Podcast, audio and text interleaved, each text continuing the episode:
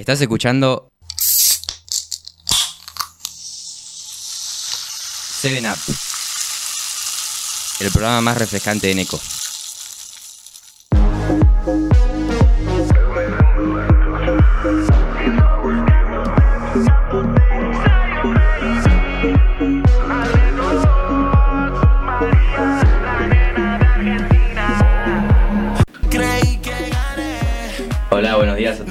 Andan?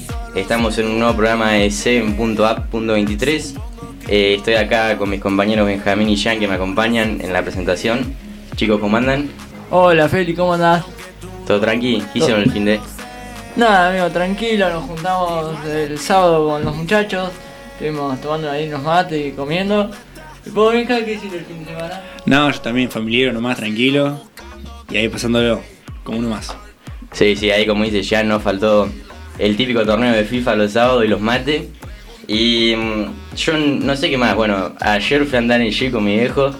Nah, mi viejo encima está re loco por los médanos, yo no sabía dónde agarrarme ya. Miedo tenía en el GPC. Pero bueno, nada, también fuimos a jugar al pádel ayer con el Benja y el Cheta, ¿no? Sí, sí, sí, estuvo lindo el partido. Jugamos con, con el papá del Cheta. Gran, gran jugador además, el Nico. Eh, y bueno, Clásico, clásico, Sí, eh, sí, típico clásico. No se juega hace bastante, pero bueno, como siempre nos ganaron. Pero ¿qué va a hacer? Se intentó, Picante. se intentó. Sí, sí, Dimos sí. más pelea esta vez, ¿no? no, sí, sí, cada vez mejor. Che, también tuvimos el UBI. También Que tuvimos el UBI. el UBI, Estuvo sí. bueno, estuvo bueno, por suerte. ¿Y eh, qué tenemos ahora por delante? ¿El viaje del gobierno? No, el 19. El 19 el viaje de gobierno de este mes. Y bueno, después de noviembre el viaje a, de egresados. Ah, Camboriú, claro.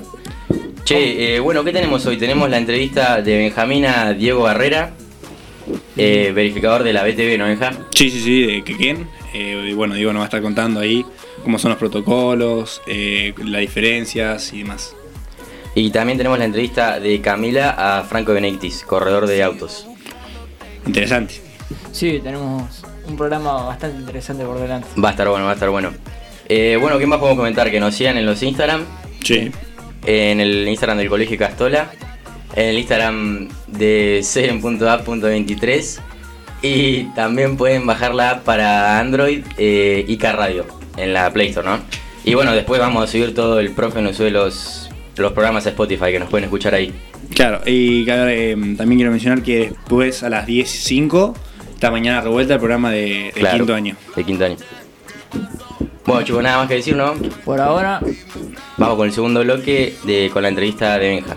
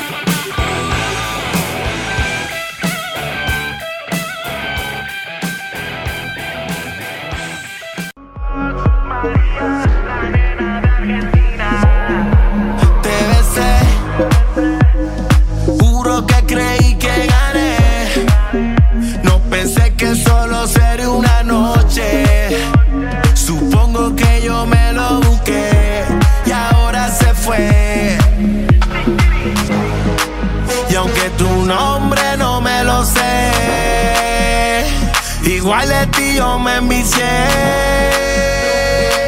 ¿Dónde estás? Dime algo. Sigo buscando. Después del primer recreo, llega la promo 23. Bueno, en el segundo bloque vamos a tener la columna de Jean de la inteligencia artificial. Jean, ¿qué nos puedes contar? Mira, como buen día, ¿cómo va? Eh, la inteligencia artificial es una disciplina que constantemente se está evolucionando. Eh, básicamente, gracias a Dios, está transformando la forma que inter- interactuamos con la tecnología. Eh, ha revolucionado varios aspectos de nuestra vida. Podemos usarlo como un recurso más dentro de nuestro aprendizaje, ¿no? Básicamente tiene la capacidad de simular, entre comillas, un pensamiento de un ser humano, pero obviamente no está desarrollado óptimamente, pero para servir como guía puede funcionar. Eh, básicamente es una herramienta bastante poderosa y versátil, que a la larga puede evolucionar muy bien. Eh, básicamente podemos usarla como compañía de día a día, como herramienta, y podemos, eh, por ejemplo, hay, son bastante eficientes, como por ejemplo ChatGPT, que básicamente Claro. es eh, una tecnología que básicamente le haces preguntas y te hace una respuesta a partir de todas las búsquedas que hay en la red. Eh, básicamente es un sistema de chat, como te había explicado, de inteligencia, que básicamente hace que eh, nosotros podamos buscar eh, respuestas a ciertas preguntas o ciertas consultas. Obviamente puede ser que no estén correctas, ¿sí? Porque es un Claro. chat virtual. O sea, puede ser que sea incorrecto o correcto. A la larga puede ser que te tire cualquier elemento porque también eh, hay mucha información incorrecta en internet. Entonces eh, lo que hace es un rejunte. Lo mismo DDL2, que básicamente lo que hace es simular una imagen a partir de lo que vos le indicás. Eh, busca imágenes similares y crea un, un- una imagen. Puede ser en dibujo digital eh, y demás. Tiene distintos sistemas. Eh, hoy en día ya se puede usar hasta en WhatsApp. Ya GPT tiene un sistema distinto, eh, bastante interesante. Eh, básicamente, gracias, gracias a todo esto podemos desarrollar un montón de cosas. Nosotros lo podemos utilizar hasta para programar, para, para nuestro día a día, lo podemos utilizar de esa manera. Nos puede ayudar en un montón de cosas. Tiene sus partes positivas y sus partes negativas, como te digo. Básicamente, eh, no es 100% seguro, ¿sí? Eh, siempre hay que estar at- atento a lo que te pone en chat, ¿sí? Claro. Eh, tenés que fijarte muy bien los contenidos que te da, porque te da lo, lo que buscan en la red, ¿sí? La red puede ser que esté equivocada.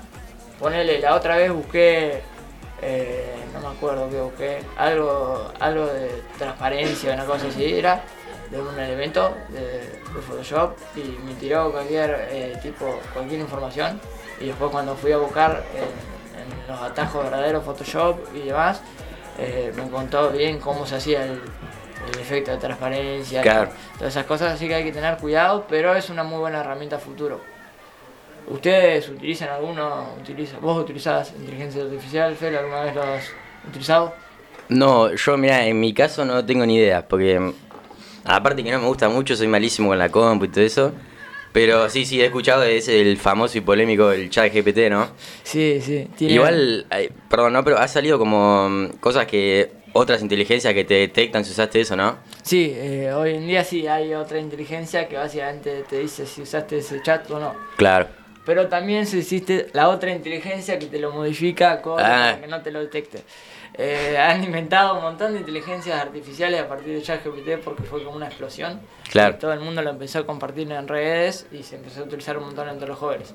Para todo, para todo ya hay inteligencia artificial. Sí, para todos. sí. Para, para un montón de cosas, ¿no? También esa cosa como que hacen covers ahora, ¿no? Con la voz de otros Sí, sí. artistas. Sí, ahora se está utilizando eso, eh, es bastante interesante. Yo cuando lo vi es un código de programación que básicamente modula una voz y podés utilizarlo. Yo por ejemplo puedo terminar cantando una canción de tal persona sin necesidad de grabarla, ¿sí?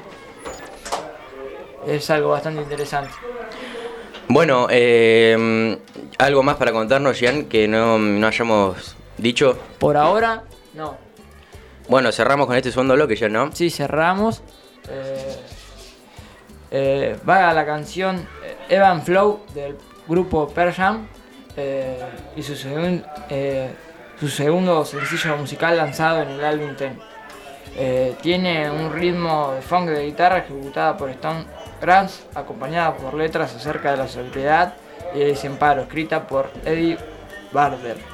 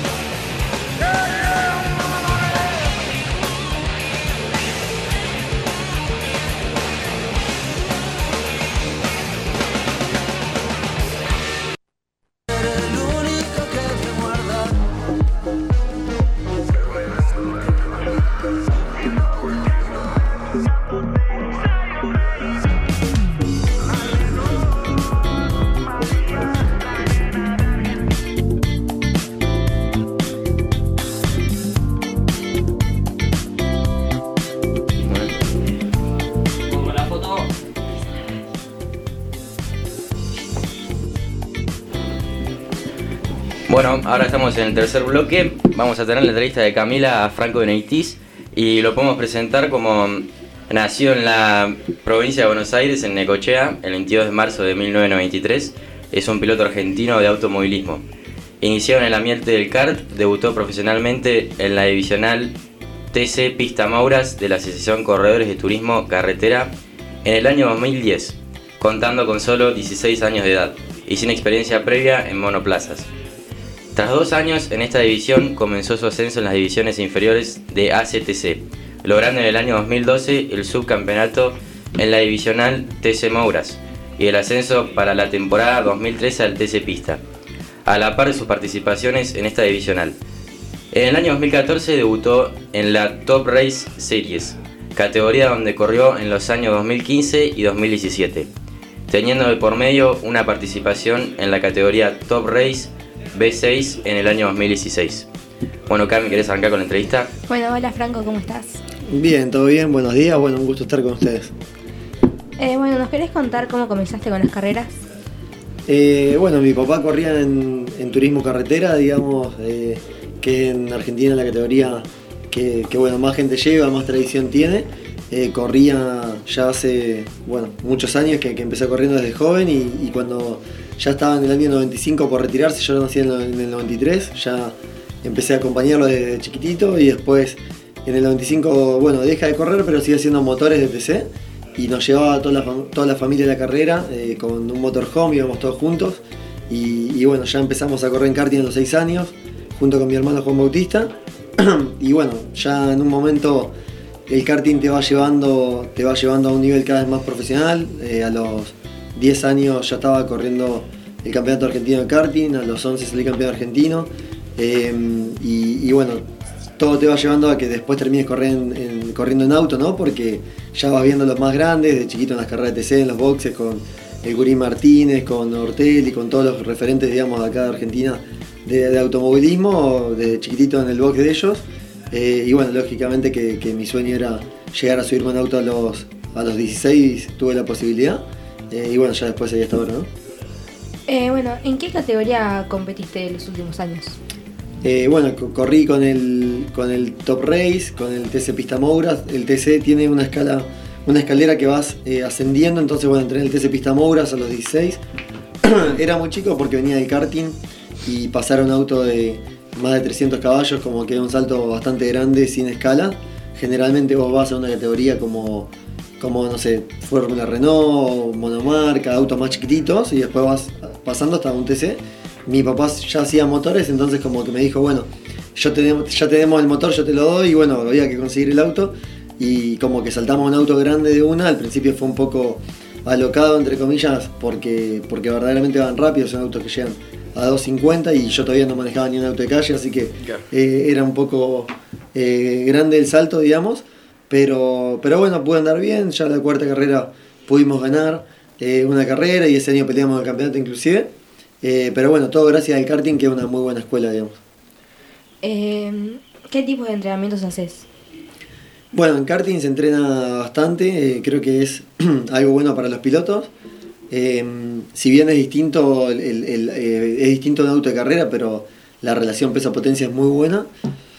Y después, bueno, se hacen entrenamientos eh, físicos siempre, tiene que estar bien fí físicamente, las carreras de verano hacen mucho calor, sí. llegamos a tener 70 grados arriba del auto, porque no, no, no, corre el aire, digamos, está todo, todo como bien encapsulado para que no se frene con el viento.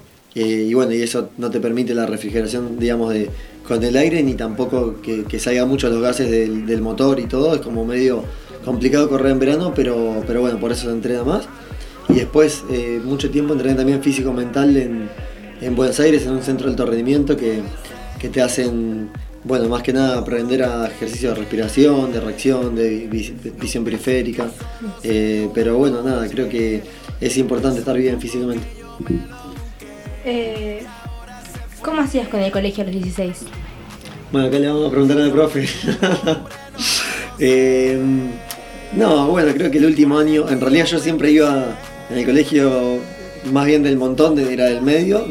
Siempre me llevaba alguna, pero, pero la rendía en diciembre y así iba sin, sin tampoco llegar nunca a tener, entre comillas, peligro de, de que se me complica a fin de año, lo llevaba más o menos controlado. Y, y bueno, el último año mi- mis papás me dicen, bueno, ¿querés correr, volver a correr en auto, digamos, porque estaba por empezar a correr?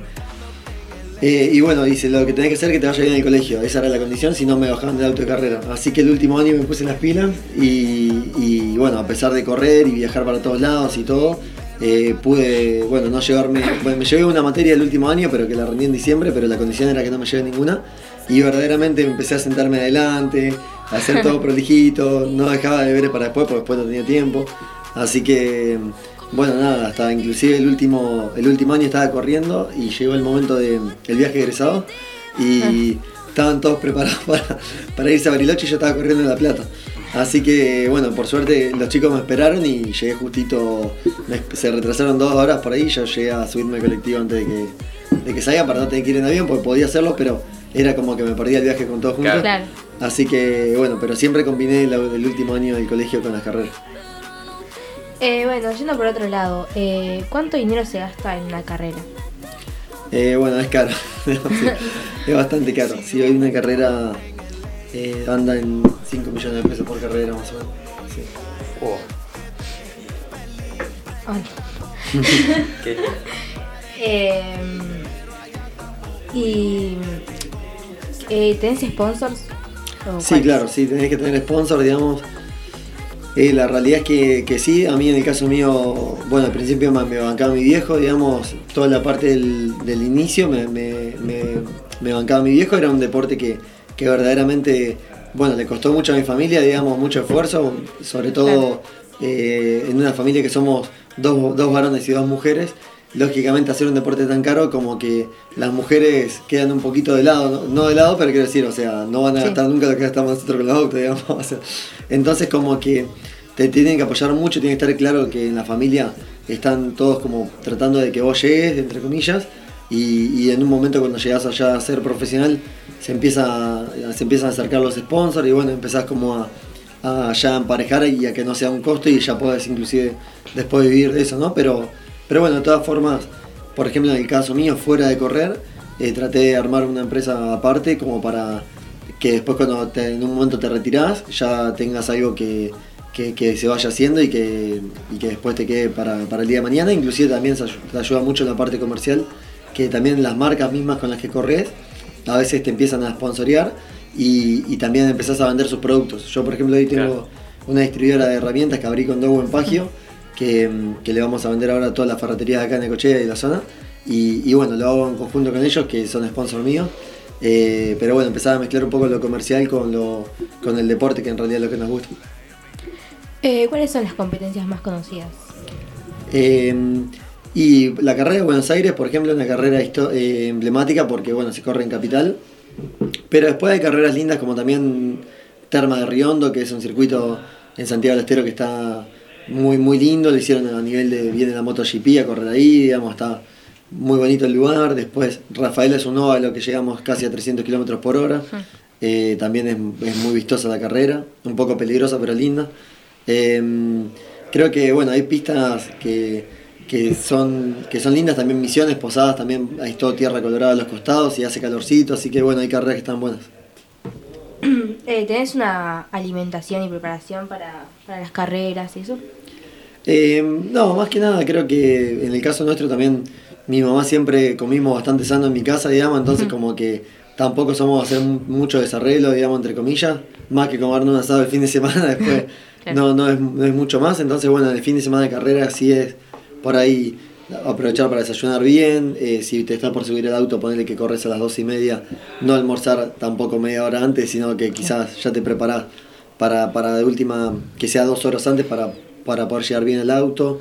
Eh, y bueno, carreras de calor, sobre todo empezás a tomar agua también, agua también dos días antes para, para ya llegar hidratado el fin de semana. Yo, Franco, preguntarte, ¿qué se siente en esas competencias con tanta adrenalina, no? Eh, ir tan veloz, ¿Qué, ¿qué sentís arriba del auto? Eh, en realidad, bueno, como empezás desde tan chico, ya empieza a ser eh, bastante normal, digamos, el hecho de correr. A los 16, cuando yo arranqué, capaz el día anterior a la carrera, muchas carreras no podías dormir, te costaba, estabas como nervioso, eh, no, no estabas como, no estabas cómodo. y después, lógicamente en la carrera te- se te pasaba, pero como que no llegabas a disfrutarlo al máximo porque te ponías nervioso. Ya después, eh, como que después de varios años empezás a, a estar más tranquilo, a disfrutar más, ya es para vos más, venís más relajado, te empieza a sobrar un poco tiempo arriba del auto, aunque venís fuerte, eh, empezás a tener tiempo a ver, no sé, los relojes, a ver, a, a hablar por la radio con el equipo si hace falta. Pero bueno, son cosas que, que pasan cuando te empieza a sobrar tiempo, eh, que bueno, justamente es lo difícil del deporte, ¿no? Eh, son pocos los que lo llegan a hacer y, y bueno, nada, ahí es donde se pone lindo y empezás a disfrutar verdaderamente que aunque vengas a 2.90 venís como en tu casa. Eh, eso, eso, eso es lo lindo y, y obviamente que venís con una sensación de adrenalina y de respeto porque sabes que si pasa algo te va a golpear, digamos, o se va a romper todo el auto y, y va, Claro. y va a ser algo que no está bueno, pero, pero bueno, a la vez como que venís disfrutándolo, ¿no? Franco, ¿y actualmente estás compitiendo? Ahora en este año empecé corriendo en TC Pista, de hecho el año pasado corrí en TC Pista, Em, fue muy bueno porque bueno, pudimos ganar la serie en La Pampa, armamos un buen equipo, la verdad es que eh, en el primer año después de volver al TC Pista a llegar a, estar adelante fue muy bueno, verdaderamente eh, nos puso muy contentos a todos, bueno después este año empecé con el TC Pista nuevo y en las últimas carreras hice un impasse para también dedicarle tiempo a- al negocio mío y a armar un, un par de, proyectos que quiero armar como para que después me permita, bueno, también el objetivo mío es llegar al turismo carretera, que, que, bueno, como hablábamos recién, no es, no es nada barato, entonces justamente armar un poco bien, em, ponerle foco a todo lo, empresa, a todo lo que sea empresa y, y a, a armar bien los sponsors para después llegar al turismo carretera, así que bueno, me tomé este tiempito para, de acá a fin de año seguro para armar eso. Bueno, chicos, ¿tienen alguna pregunta más? Eh, no, yo preguntar, eh, ¿cómo es? ¿Tienen, ¿Tienen un ranking en esas competencias o no?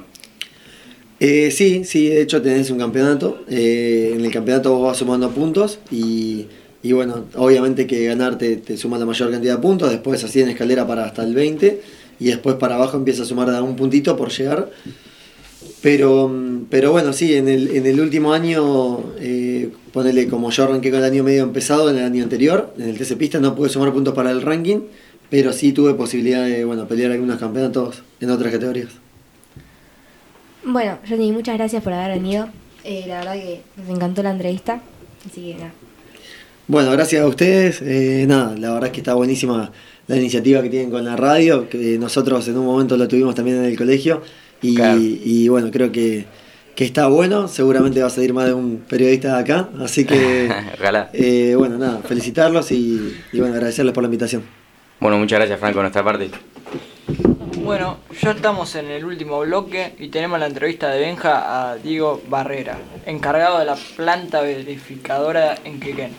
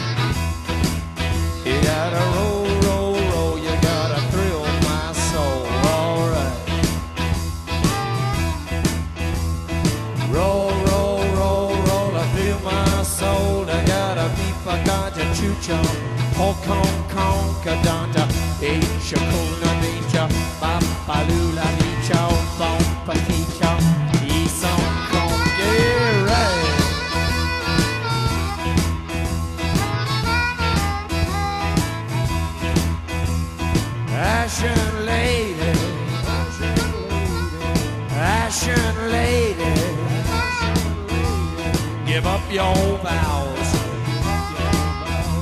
give up your vows.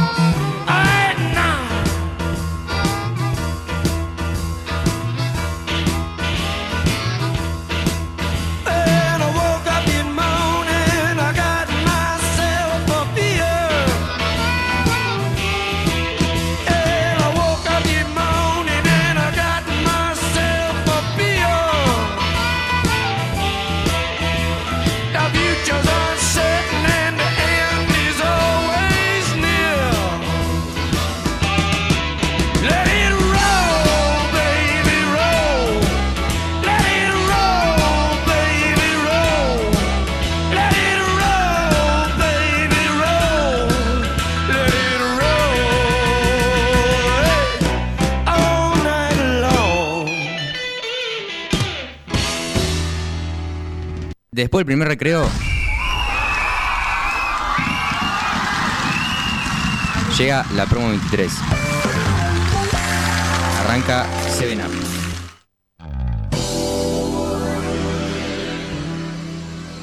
Tenemos propaganda de. Arrancamos Bueno, ya estamos, ya estamos en el cuarto bloque.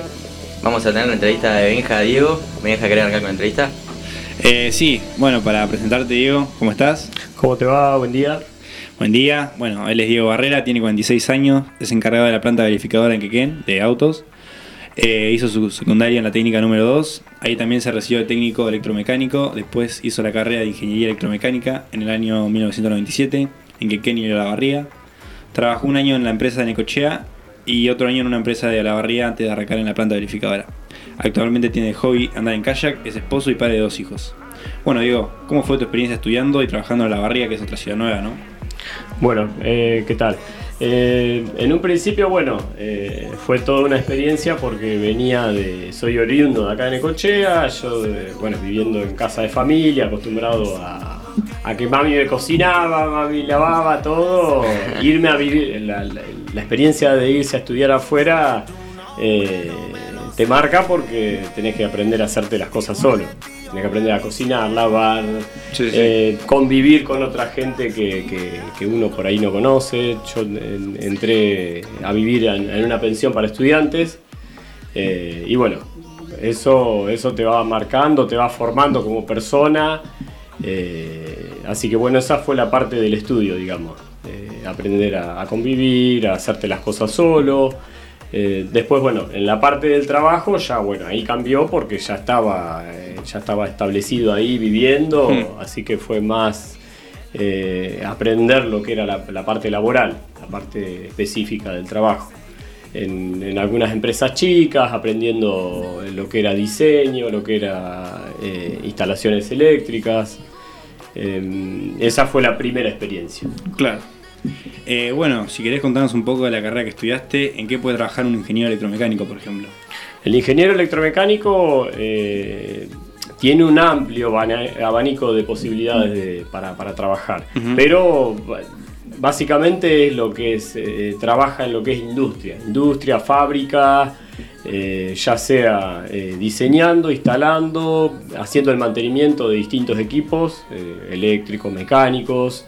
Eh, primeramente, en los primeros trabajos se buscan ingenieros que le llaman junior, que son los, los chicos jóvenes que, que por ahí aprenden diseño, hacen de asistente de, de- de supervisores. Y bueno, con el tiempo y la experiencia ya eh, uno por ahí ya, se busca un, un ingeniero del tipo que le llaman senior. Que, que ya son supervisores con gente a cargo, su- eh, se buscan supervisores en general de mantenimiento o producción en la, en la fábrica. Después también en la parte eléctrica, todo lo que son las líneas de transmisión eléctrica. eh, también para mantenimiento, para distintas áreas. Claro, además no se puede, o sea, puede trabajar además de los autos, ¿no? Claro, y en el caso mío, eh, yo encontré la beta en la, en la verificación técnica vehicular. Claro. Eh, si bien no tiene tanto de diseño, pero bueno, hay algunas aplicaciones que, que- que, o sea, utilizo la, la- la parte profesional de mi carrera. Sí, sí, sí. Eh, bueno, estudiaste en una tecnicatura y una ingeniería en la misma rama. ¿Te ayudó la tecnicatura en la carrera de ingeniería electromecánica? Sí, la, la tecnicatura fue como una base para lo que ya se venía. Claro. Porque como era la misma rama, eh, ya tenía algunos conocimientos básicos. Sobre todo al, al ser una escuela técnica teníamos mucho conocimiento de lo que era matemática. En, en las, en las primeras, en los primeros años que, que- que eran las materias comunes, eh, matemática, física, veníamos bastante bien preparados en esa parte. Claro. Y nos sirvió como base, sí. Sí, sí, como un para adentrarse después a lo que venía. Claro, después ya eran materias específicas, ya cambiaba la, la cosa. Pero como para poder ingresar en el estudio, son carreras difíciles, largas. eh, eso nos dio una, una pequeña, no sé si ventajita, pero ayudaba Sí, a que sí. fuera más, más fácil insertarse. Sí, sí. Eh, bueno, entrándonos en tu trabajo actual, eh, ¿cuál es tu rol? ¿Qué rol cumplís en la planta?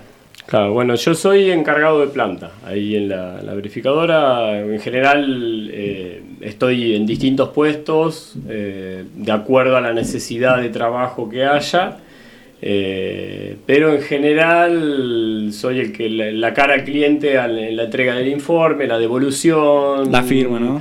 La firma, eh, encargado de la parte de mantenimiento, siempre que se rompe algún equipo o algo, hacerlo funcionar, gestionar si hay alguna, alguna reparación que hay que hacer en planta, tratar de que, es como comparándolo con una fábrica, es de que haya continuidad del servicio, que no se pare, la- la- es como una fábrica que no, no- que no- Sí, sí. durante esas ocho horas que estamos abiertos, está, que, la, que la cosa funcione, va. Sí, sí. Este, así que sí, básicamente es eso. Claro. Eh, ¿Cómo es el proceso de la BTV? ¿Cómo funciona? El proceso de la BTV, bueno, buena la pregunta. Eh, arranca bueno en, la- en lo que es la atención al cliente, eh, la caja, lo que le llaman siempre la caja, que es el pago, y toma de datos, de datos de la- de la- del vehículo, de la persona que, que va a llevar el vehículo, siempre datos de- con la tarjeta verde, los datos del titular, que puede o no coincidir con la persona que lo lleva, y después datos del conductor. Hay un tema legal ahí, que tiene que estar todo bien especificado quién fue el que llevó el vehículo, por cualquier, no sé, por ahí sucede algún siniestro o algo, eh, por ahí los juzgados por ahí piden datos y bueno, tiene que estar todo eso bien asentado. Este, después, una segunda etapa, que es la, la etapa de control de luces, gases, de contaminación, la parte de seguridad, que estén todos los, bueno, lo que es matafuego, lo que es cinturones de seguridad, que estén Claro. funcionando bien los, los inerciales, que, bueno, toda Claro. esa parte. Eso en, una, en, la, en, la, en la segunda etapa hay una consola, un, un- un operario. Eh, después se pasa a la segunda, a la vendría a ser, perdón, per- tercera etapa, que hay otra consola también, un- una PC y otro operador, que es el que maneja los equipos de, de freno, el sistema de frenado, son los, los clásicos rodillos que Claro, alguno sí, que haya sí. ido los habrá visto, los rodillos que van girando, ahí se prueba el freno, amortiguación y la, y la alineación. Eso también todo con una máquina. Y después, en la última etapa, ah, eh, perdón, no, es- no es la última etapa, sino la, la cuarta etapa, es en la fosa. Ahí se necesita un mecánico un poquito más experimentado, porque es el que controla todo lo que son los- las holguras en tren delantero, ya sea holgura de caja de dirección, rótulas, distintas, distintas partes mecánicas que, bueno, eh, son vitales para, para que salga funcionando bien el vehículo. Eh, y la última etapa, que normalmente es la que me toca a mí o, o a otra persona, que es la de entrega de la, la documentación. Es la devolución del, del diagnóstico, digamos. Es como cuando te hacen la radiografía, bueno, Sí, eh, sí. salió así. Bien, mal, como es una prueba, puede salir bien, mal, regular. Eh, en el caso que sale apto, sale con oblea, con alguna observación que se le aclara al cliente. Puede salir condicional, que es, es como salir regular en un examen. eh, Un 6. Ah, Sí, un 6, un 5, no sé cómo, le- cómo Ah. viene a ser ahora. Pero es para que pueda circular, o sea, el vehículo puede circular durante un lapso provisorio de dos meses. Eh, ese lapso se le da para que repare lo que tenga que hacer y volver.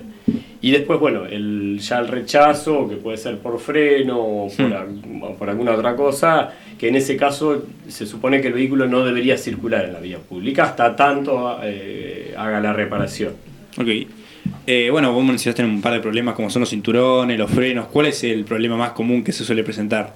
El problema más común tiene que ver con las luces. Luces de freno, luz baja, eh, que por ahí a veces de día uno por ahí puede- le puede parecer que no es tan importante, pero de noche el, el tema luces Se siente, pasa a sí, ser sí. primordial, Claro. sobre todo en ruta, eh, poder ver que alguien te frena el vehículo o, o- o en el caso que ves el, el vehículo, el frente del vehículo, que ves solamente una luz baja, no podés distinguir de lejos si es una moto, un auto, o- Claro. eh, se pierde visibilidad. Sí, sí, sí. Este, eso mucho y después bueno, freno también. El freno en el eje trasero es, es algo que suele suceder mucho. Hay que reparar, bueno, hay que hacer reparaciones de distinto tipo. Claro. Esas dos cosas son las que más... Que más salen. Sí, sí, sí, sí. Eh, bueno, adentrándonos dentro de, qué, de cómo se diferencian los controles, ¿no? De un auto, una camioneta eh, y una moto. ¿Cómo se hace? ¿Cuál es la diferencia en los Sí. controles? Eh, lo que es camioneta, bueno, lo que es camioneta en general hay que ver el tipo de suspensión que tiene. Porque de acuerdo al tipo de suspensión eh, se, se controla en la, en la cuarta etapa ahí en la, en la fosa, se controlan diferente una camioneta de un auto.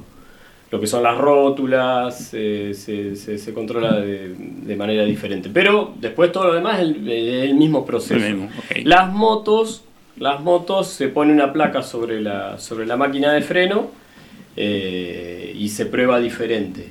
Eh, después, bueno, por ahí la, lo que es la... el- nosotros para anotar los, defectos, los distintos defectos, tenemos un manual, un manual y de acuerdo a sea auto eh, o, moto, el criterio es diferente. Entonces nosotros ya tenemos más o menos estipulado de acuerdo al, al tipo de defecto y el tipo de vehículo qué es lo que corresponde anotar. Claro. Em, eh, actualmente, ¿tienen mucha demanda de trabajo?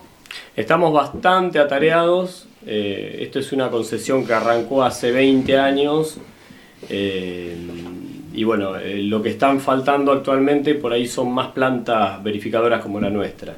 Entonces lo que sucede es que nosotros absorbemos mucho de la zona. Claro. De Balcarce, Lobería, eh, viene gente de, de Mar del Plata, ha llegado a venir cuando, cuando las plantas de allá por ahí están saturadas. Hmm. Eh, nosotros lo ordenamos con turno para, para tratar de hacer un, un flujo ordenado de autos. Sí, sí. Este, pero estamos bastante atareados, sí, sí, sí. Em, bueno, vos mencionaste los turnos. ¿Qué horarios hacen y por dónde se saca el turno?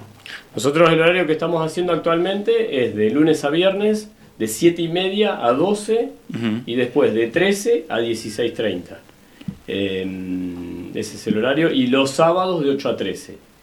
Eh, y después, bueno, el contacto nuestro, nosotros lo trabajamos a, a- a través de una página de internet que es InfoBTV. Eh, ahí se pueden sacar los turnos, hay alguna información sobre bueno, distintos cambios o, o tarifario, que haya cambio. Eh, eh, tenemos eso y hay un 0800 también, 0800 que es todo de provincia, está Sí. todo unificado eh, en una página, en una web y un teléfono de provincia. Eh, ese, es, ese es básicamente el contacto que tenemos. Pueden acercarse a la planta, nosotros a veces, bueno, buscamos la manera de cuando se les complica, eh, ver de qué manera se puede hacer el servicio, buscándole el turno, o bueno, de, de alguna otra manera. Sí, sí.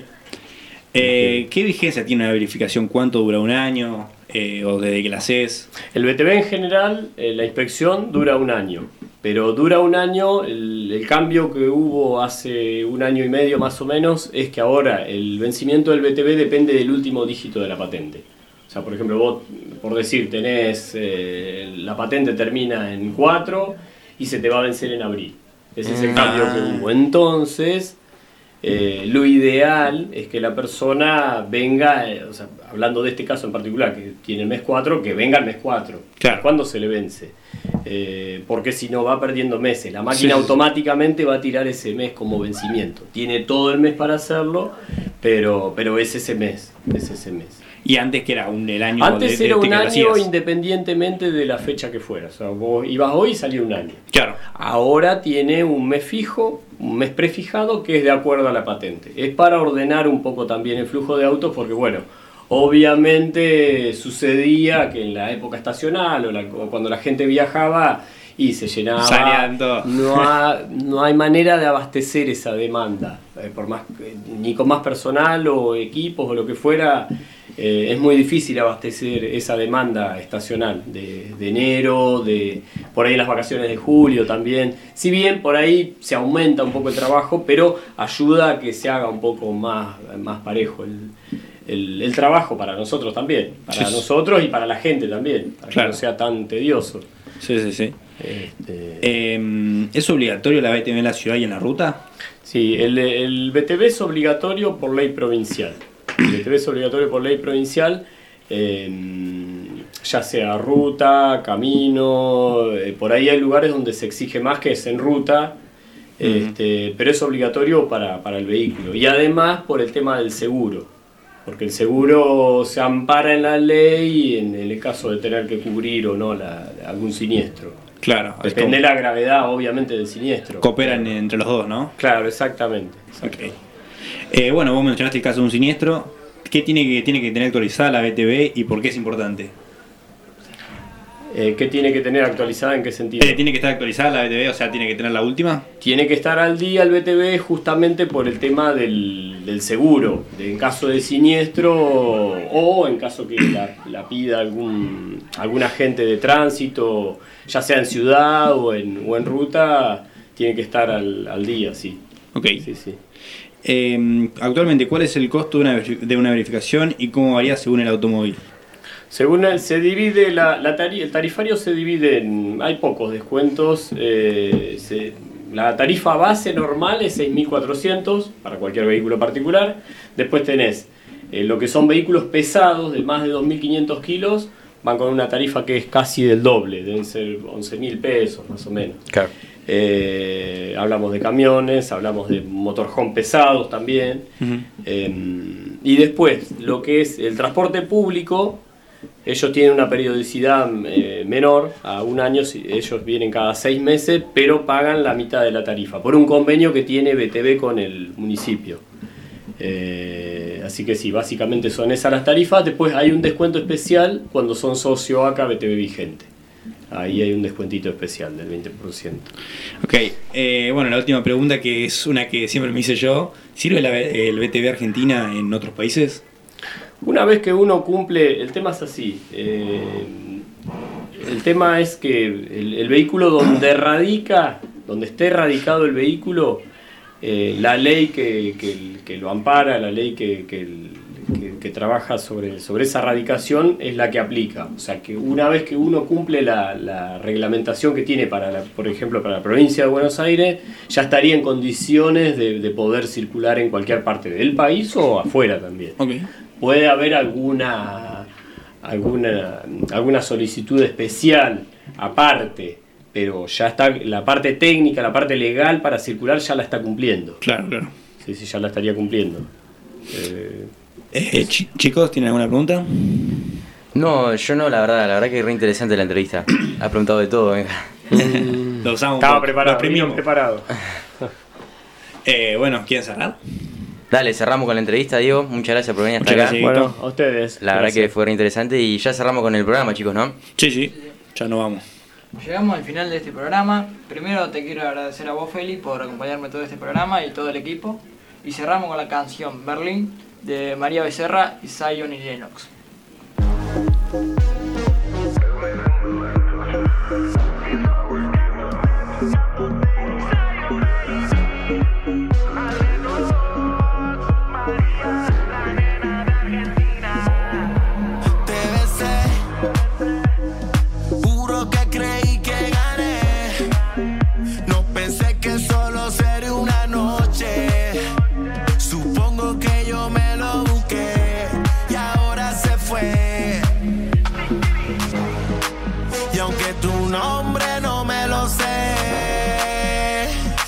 Igual de ti yo me envicié.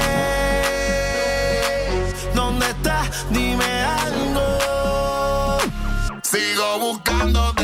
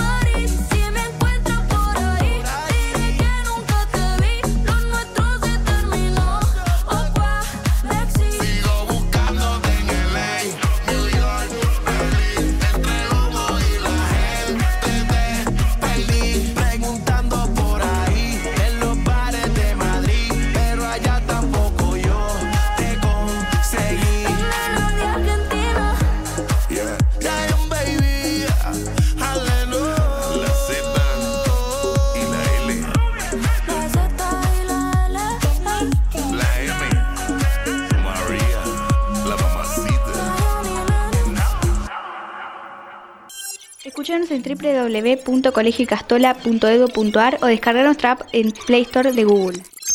Ica Radio, radio en el colegio.